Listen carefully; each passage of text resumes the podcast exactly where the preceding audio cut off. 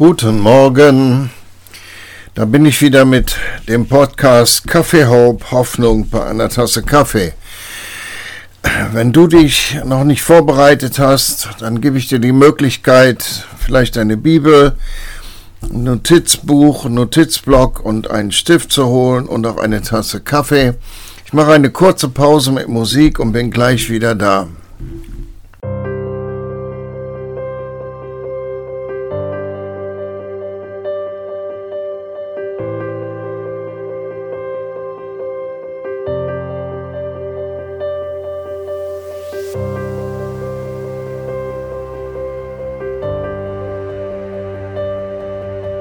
Da bin ich wieder. Ich freue mich, dass ich dir meinen neuen Podcast bieten kann und du zuhören kannst. Äh, sorry, dass ich eine oder zwei Wochen aussetzen musste, aber jetzt bin ich wieder da. Das Thema heute ist geliebt für immer. Ich liebe es einfach von oder über Jesus zu lesen. Deswegen lese ich sehr viel in den Evangelien, wo ich authentisch sehen kann, wie hat Jesus gelebt, wie hat er sich verhalten, wie ist er aufgetreten und worüber hat er gesprochen. Jesus ist einfach eine ewige Hoffnung. Wenn man das Leben Jesus studiert, dann bleibt nur Hoffnung. Du kannst gar nicht hoffnungslos werden, wenn du über Jesus liest. Da ist aber ein anderer Punkt. Im Alltag erleben wir alle immer wieder Ablehnung. Ich glaube, es gibt keinen Menschen, der nicht Ablehnung schon erlebt hat. Da gibt es diesen dummen Spruch, wenn jeder an sich denkt, ist an jeden gedacht. Genau das ist der Grund der Ablehnung. Selbstsucht, Egoismus. Jeder sorgt nur für sich, jeder kümmert sich nur darum, dass seine Sachen passen und jeder denkt daran, wie der andere über ihn denkt. Und dann setzt Ablehnung ein. Und zwar für alle die, die nicht nach der Norm äh, sind und leben. Das Verrückte ist nur, es gibt eigentlich keine Norm. Niemand setzt die Norm. Und wenn du mal aufmerksam durchs Leben gehst, dann stellst du fest, keiner entspricht der Norm. Also die Frage ist, wo kommt Norm her? Zum Beispiel, hat die Mode mit ihrer ganzen Werbung bestimmte Kleidungsgrößen gesetzt als Norm und damit auch bestimmte, für die Frauen auch bestimmte Figuren als Norm. Und vielleicht passt du da genau gar nicht rein. Und dann erlebst du Ablehnung, wenn du ein bisschen äh, mehr eine Rubensfigur hast, dann erlebst du, erlebst du Ablehnung von deiner Umwelt, vielleicht sogar auf deiner Arbeitsstelle, ähm, in der Schule, in der Uni, ähm, ja, vielleicht sogar in deiner christlichen Gemeinde. Ich weiß nicht, wo du bist. Oder nehmen wir mal Schule und Ausbildung. Da gibt es zwar keine Normen, die durch Werbung bestimmt werden, aber es gibt Notendurchschnitte. Und vielleicht passt du da nicht rein und du wirst abgelehnt. In meiner Schulzeit, da gab es zwei Schuljahre, wo, wo ich absolut nicht in die Norm reinpasste und wo ich dann ähm, einfach Schuljahre wiederholen musste. Und da kam auch Ablehnung. Ablehnung von, ähm, von der Familie, Ablehnung von Freunden. Man verliert natürlich erstmal einen Teil seiner sozialen Kontakte, weil man mit denen, mit denen man vorher in einer Klasse war, jetzt nicht mehr in einer Klasse ist. Oder du bist jemand, der ein Handicap hat, ein offensichtliches oder ein nicht sichtbares. Die Gesellschaft, die setzt Gesundheit als Norm.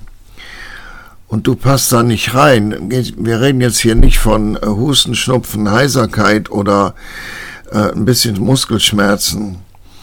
Wir könnten die Reihe und die Sachen endlos fortfahren. Oder lass mich sagen, du bist tätowiert zum Beispiel. Nicht nur ein bisschen, sondern richtig kräftig. Und du passt nicht mehr in die Norm und du erlebst Ablehnung. Es gibt tausend und einen Grund für Ablehnung. Und alles hat immer dieselbe ähm, Folge. Jeder, der abgelehnt wird, versucht und entwickelt Wege, wie er trotzdem Anerkennung bekommen kann. Ähm, gibt auch da tausend und eine Möglichkeit. Aber ich will mit dir einfach darüber sprechen, wie Jesus diese Sachen sieht. Ablehnung ist, nochmal, lass mich das nochmal sagen, Ablehnung ist keine harmlose Sache. Es ist etwas, was unsere Seele zutiefst verletzt und wenn Gott da nicht reinkommt mit Heilung, dann entwickeln sich sehr seltsame Formen von Leben, Charakterformen, Benehmen. Was auf jeden Fall schwindet, ist das authentisch sein, weil man, weil man erlebt hat und die Erfahrung gemacht hat, wenn ich authentisch bin, dann werde ich abgelehnt. So, und jetzt an diese Stelle kommt Jesus. Im Johannesevangelium sagt der Apostel Johannes, der übrigens der älteste Apostel geworden ist, der auch die Offenbarung geschrieben hat, und ähm, er, er berichtet von ähm, Aussagen, die Jesus gegenüber seinen Jüngern gemacht hat. Und ähm, in Johannes 9, 15, Vers 9 können wir lesen, so wie mich der Vater liebt, so liebe ich euch, bleibt in meiner Liebe. Es ist ein kurzer Vers, ein kurzer Satz, aber da ist doch schon einiges drin enthalten. Erstmal sagt Jesus, der Vater liebt mich. Jesus hatte ein Bewusstsein davon, dass er geliebt war. Jesus sagt, der Vater liebt mich. Und ähm, die Jünger hatten das auch genauso erlebt. Und Jesus hatte dieses Bewusstsein, ich bin geliebt. Ich bin überzeugt, Jesus hat unheimlich viel Ablehnung erlebt in den drei Jahren seines Dienstes. Und dann erst recht am Kreuz. Leute haben ihn bespuckt am Kreuz. Und auch davor. Ähm,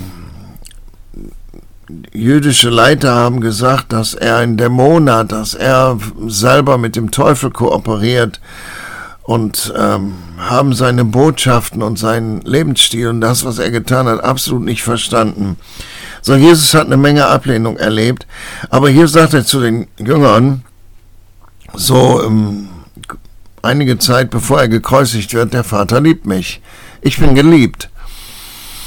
Und das, ich glaube, dass das das Ziel von Gott ist, uns dahin zu bringen, dass unser Leben so erfüllt ist von der Gegenwart und Wahrheit Gottes, dass wir zu uns selber sagen können, ich bin geliebt. Und auch zu anderen Menschen, ich bin geliebt. Und dass Ablehnung und äh, Verletzung keinen Einfluss mehr hat auf unser Leben. Wie viele Menschen sind abgelehnt und sind verletzt worden und äh, haben die göttlichen Dinge einfach den Rücken gekehrt und haben ihre Berufungen hingelegt, haben ähm, ihre Lebensziele völlig verändert und ähm, führen ein Leben unter Anstrengung in, äh, in den Versuchen angenommen zu sein und äh, haben sich selber unter irgendwelche Regeln gestellt, die wirklich aufreibend sind und landen dann oft im Burnout. Aber Jesus sagt hier einfach, der Vater liebt mich. Wie liebt der Vater denn Jesus? Also eins ist ganz offensichtlich, der Vater liebt Jesus bedingungslos. Keine Bedingungen. Wir lesen in der Bibel keine Bedingungen für die Liebe, die der Vater dem Sohn gegenüber hat. Absolut keine. Jesus zitiert das öfter und, und äh, sagt, dass ein Teil der Liebe ist, dass er den Auftrag erfüllt, den Gott ihm gegeben hat. Aber wir lesen nicht von Bedingungen und ich bin überzeugt, der Vater liebt ihn leidenschaftlich. Wir haben in der, in der Religiosität Gott zu einem alten Mann gemacht, der, ähm, der überhaupt nicht mehr fähig ist, sich zu bewegen, der auf dem Thron sitzt und der entweder den Kopf schüttelt oder nickt. Aber so ist Gott gar nicht. Gott ist leidenschaftlich. Gott ist leidenschaftlich. Wenn du ins Alte Testament gehst und liest, wie leidenschaftlich Gott mit seinem Volk redet über Dinge, die dringend korrigiert werden müssen, und wie leidenschaftlich er daran wirkt, dass sein Volk in dem Segen leben kann, den er für, ihn, für sie bereitet hat. Und genauso leidenschaftlich auch die Sache mit dem Kreuz und der Auferstehung durchzieht. Gott liebt leidenschaftlich und er liebt seinen Sohn leidenschaftlich. Ich habe gestern ein bisschen gelesen in der in Johannes 4 in der ähm, in dem Bericht von der Versuchung Jesu, wo der Teufel ihn 40 Tage versucht. Und mein Eindruck ist, dass Gottes Leidenschaft diese 40 Tage lang dabei war und sehr genau hingeschaut hat, was der Teufel mit seinem einzigen Sohn macht. Ganz genau. Ich, ähm, ich bin einer von denen, die überzeugt sind, dass der Teufel in diesen 40 Tagen nicht machen konnte, was er wollte. Und auch in Bezug auf uns. Die Bibel sagt, dass Gott sehr leidenschaftlich darauf achtet, dass wir nur in Versuchungen kommen, die wir wirklich durchleben können, die für uns passen, die uns nicht überfordern. Und dann so ein dritter Aspekt. Ich weiß, dass der Vater den Sohn mit Hingabe liebt. Wirklich.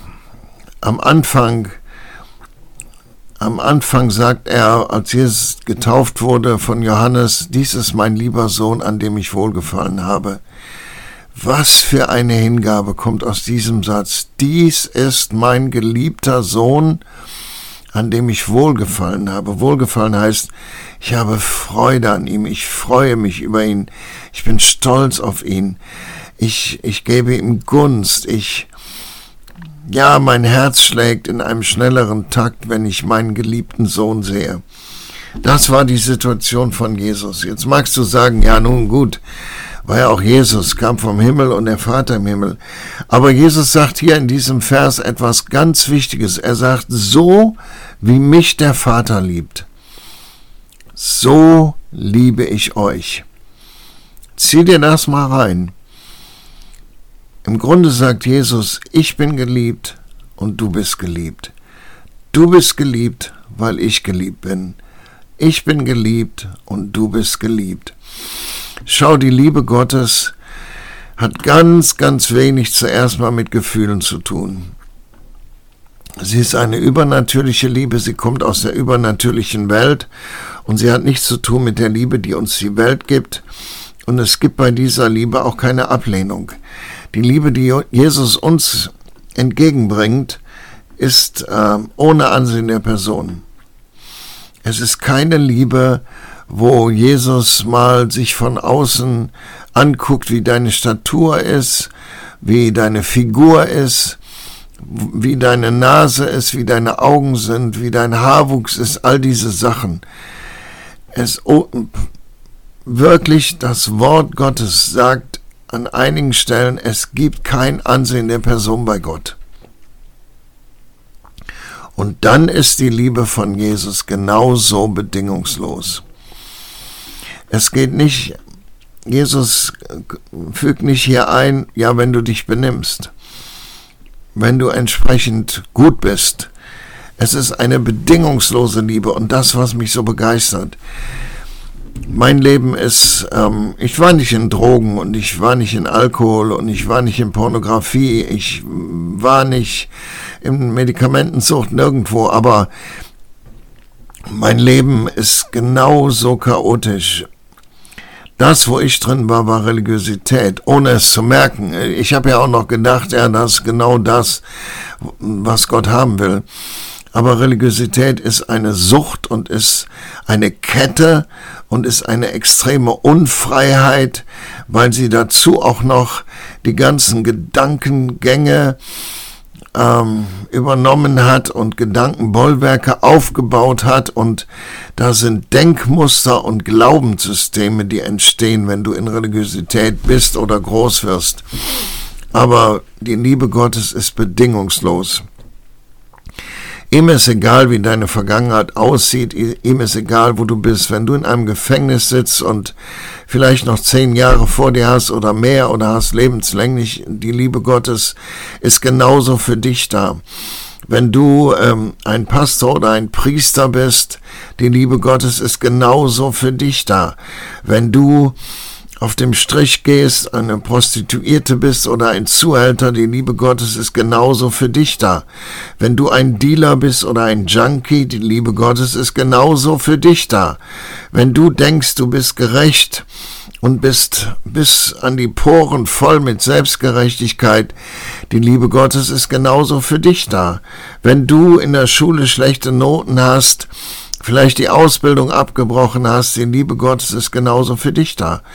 Wenn deine Ehe alles andere wie gut und schön ist und mehr in Richtung Zerbruch als in Richtung Glück geht, die Liebe Gottes ist genauso für dich da. Wenn du enttäuscht worden bist von Menschen und dein Herz zerbrochen ist, die Liebe Gottes ist genauso für dich da. Es ist eine bedingungslose Liebe. Gott fragt nicht danach.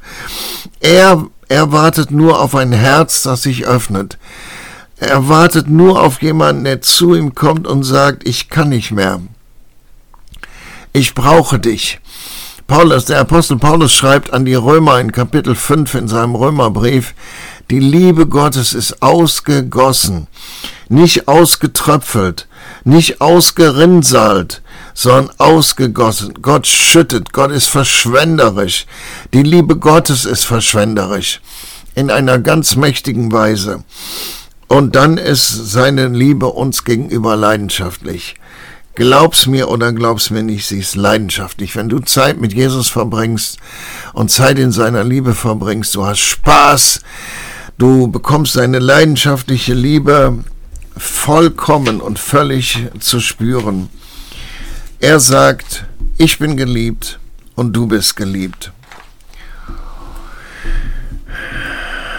Und jetzt sind, und jetzt sind wir wirklich geliebt. Wenn du dich darauf einlässt, dann erlebst du diese Liebe und kannst sagen, ich bin geliebt. Und wir können, wenn wir geliebt sind, aktiv mit Jesus zusammenarbeiten. Geliebt zu sein von Jesus heißt nicht, ich schille mal auf irgendeinem Sofa, leg die Füße hoch und warte, äh, lass Gott einen guten Mann sein und warte darauf, dass irgendetwas passiert. Nein, ich kann mit ihm zusammenarbeiten. Vielleicht kann ich meine Kleidungsgröße um eine Größe reduzieren. Ich weiß nicht. Vielleicht kann ich meine Ausbildung oder meine, meinen Schulabschluss nachholen. Vielleicht kann ich, weiß nicht, Vielleicht kann ich Tattoos entfernen lassen. Ich habe keine Ahnung. Aber wir können mit ihm aktiv zusammenarbeiten. Frag ihn einfach. Frag, frag Jesus, welchen Schritt kann ich tun? Was kann ich machen? Was kann ich tun? Wir können die Gesellschaft erstmal gar nicht ändern. Aber wir können mit Jesus zusammen unser Leben ändern. Zu 100 Prozent. Die Liebe Gottes ist aktiv. Ich habe das eben schon erwähnt. Sie ist ausgegossen in unser Herz. Und es ist unsere Sache, diese Liebe zu akzeptieren und durch den Glauben anzunehmen und dann in ihr zu leben. Und wir können hingehen und danken. Danken für die bedingungslose Liebe. Danke, dass er uns jede Minute, jede Sekunde unseres Lebens schon vor der Zeugung geliebt hat, bis heute und lieben wird bis in alle Ewigkeit. Wir können ihm immer wieder dafür danken und werden es auch müssen, täglich und mehrmals täglich, wann immer der Heilige Geist uns daran erinnert. Und dann, das ist ein sehr aktiver Teil, wir können diese Liebe, die Gott in unser Herz gegossen hat, fließen lassen. Andere Menschen lieben die, die nicht geliebt werden, die, die abgelehnt werden, lieben und andere Menschen segnen mit einem guten Wort, mit einem Gebet, mit einem prophetischen Wort, vielleicht mal mit einem Mittagessen oder einer Einladung zu uns nach Hause oder einladen in einen Café oder einfach Zeit mit ihnen verbringen, was immer der Heilige Geist dir für Ideen gibt. Es ist nun einfach mal ein Prinzip, Wasser bleibt so lange frisch, wie es oben reinfließt und unten rausfließt. Das ist bei, bei Seen in der Natur so. Und das Tote Meer in Israel ist ein Beispiel dafür, was passiert, wenn es nur reinfließt. Dann wird es toxisch und nicht mehr brauchbar. So, wenn du erleben willst, wie Gott durch dich hindurch fließt, dann lass die Liebe, die Gott dir in dich hineingegossen hat, rausfließen zu anderen. Die Ablehnung, die du erlebt hast, die vorbei ist, weil du die Liebe Gottes erlebst, die andere Menschen aber noch erleben, kannst du ändern, indem du die Liebe Gottes fließen lässt. Vater, ich danke dir dafür, dass du ein Gott bist, der immer auf Veränderung raus ist, auf Transformation. Und dein oberstes Ziel ist, dass wir in Freiheit leben, in der gesamten Freiheit, für die Jesus bezahlt hat. Vater, ich danke dir, dass du uns liebst. Du liebst uns viel mehr, wie Menschen uns lieben. Menschen mögen uns nur lieben, solange wir ein Nutzen für sie sind. Aber das ist keine Liebe. Deine Liebe ist eine bedingungslose Liebe. Und wenn wir dich fallen lassen, liebst du dich und trotzdem weiter. Dein Wort sagt, ich habe dich je und je geliebt, von Ewigkeit zu Ewigkeit. Eine unendlich und unvorstellbar lange Zeit. Danke, Vater, für deine Liebe, die ewig ist, die unser Leben verändert, die bedingungslos und leidenschaftlich ist. Und ich bete, dass jeder, der diesen Podcast hört, diese Liebe wirklich real erlebt, ganz real. Und dass Veränderung in jedes Leben kommt. Ich danke dir dafür. Amen. So, eine kurze Ansage noch. Ich äh, werde noch einen Podcast in dieser Woche machen, also diesmal zwei kurz hintereinander. Und dann bin ich den ganzen Oktober mit meiner Frau zusammen in Ostafrika auf einer Reise, auf einer Missionsreise. Wir äh, arbeiten da unter Christen, aber wir äh, arbeiten auch in Entwicklungshilfe, Finanzierung von Gebäuden, Brunnenbau und was auch immer so anfällt, Speisung von Hungrigen. So, ihr werdet mich im Oktober ähm, entbehren müssen und ich bin dann Anfang November wieder da mit dem nächsten Podcast. Trotzdem sei gesegnet, der Herr mit dir, vergiss das nicht und ähm, lass die Liebe, die ausgegossen ist, lass sie fließen. Okay, tschüss.